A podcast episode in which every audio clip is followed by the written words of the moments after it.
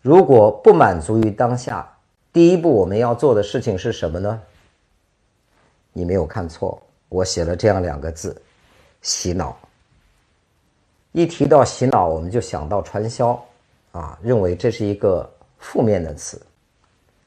我所知道的关于洗脑的来历，可能跟你知道的不太相同，啊，呃，我看到啊，在抗美援朝期间的相关资料显示，哈，双方啊都抓了一些战俘，就是中国和美国，啊，美国人抓到我们的战俘怎么做呢？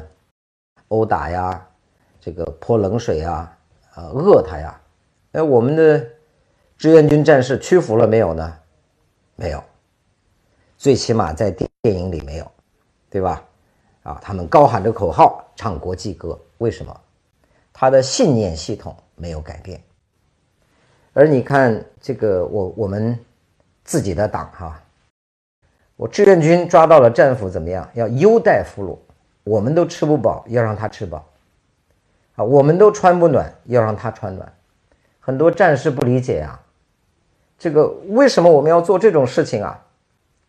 各位吃饱了穿暖了之后，这些战俘就在思考：我们接下来干什么呢？好了，搬个凳子过来听课，啊，课程的内容是什么呢？我没参加过哈，大概设想，大概呢重重复来重复去两句话，啊。资本主义是万恶的，是腐朽的，唯有共产主义才能解放全人类。那你这个话讲出来之后，请问这些美国大兵他们信不信呢？他不信。反馈给领导说：“那我跟他们讲，他们不信啊。”领导就一句话，重复一千遍。各位还记得吧？希特勒的宣传部长叫戈培尔，他说：“谎言重复一千遍。”就是真理，所以继续讲，继续讲，讲到最后你都会回答了。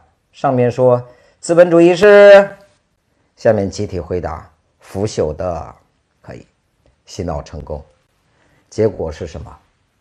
结果是后来战争结束了呀，双方交换战俘啊，很多美国大兵拒绝回国，他们说我们不要回到那个万恶的资本主义。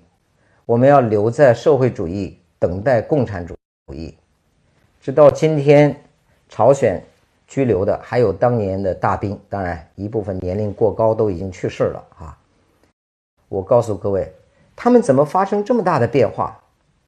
回国的老兵动不动就游行示威，啊，资本主义是腐朽的。美国政府对此很困扰，发生什么事情了？啊，所以经过什么 FBI 啊，什么什么。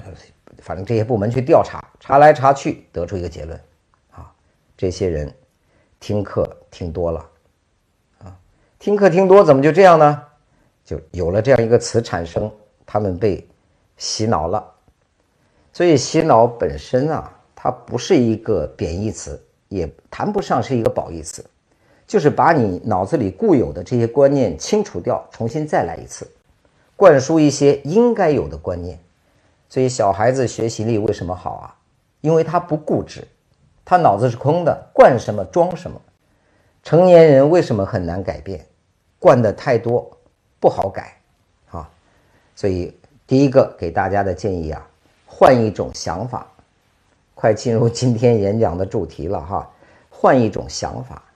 我怎么这么倒霉呢？当你这样想，你就会找到你倒霉的原因和合理性。问题换成我怎么样才能开始走运呢？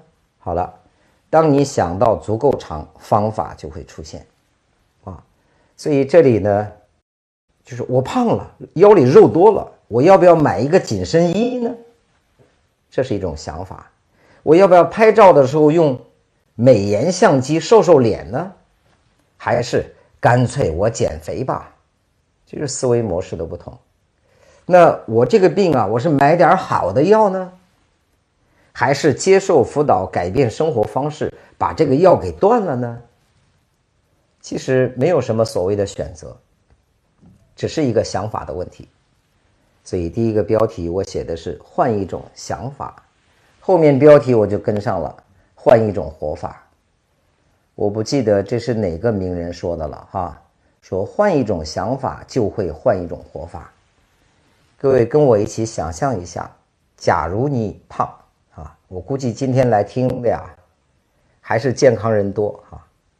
假如你胖，假如你病，跟着我一起想象一下，改变一点点生活习惯，然后瘦下来的那个你是什么样子呢？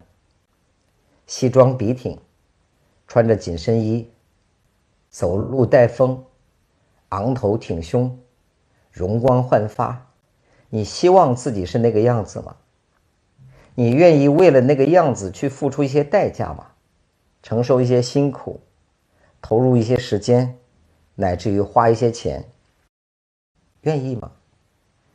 再想象一下，一个指标正常、精神健旺、朝气蓬勃。年轻十岁的你，在你脑子里浮现出那个影像，满脸笑容，是吧？阳光灿烂，然后呢，吃得下，睡得香。你想让自己成为那个样子吗？想象那个样子，你想变成他吗？假如你想，你愿意为此付出代价吗？投入一些时间，投入一些金钱，投入一些蜕变带来的痛苦，换一种想法。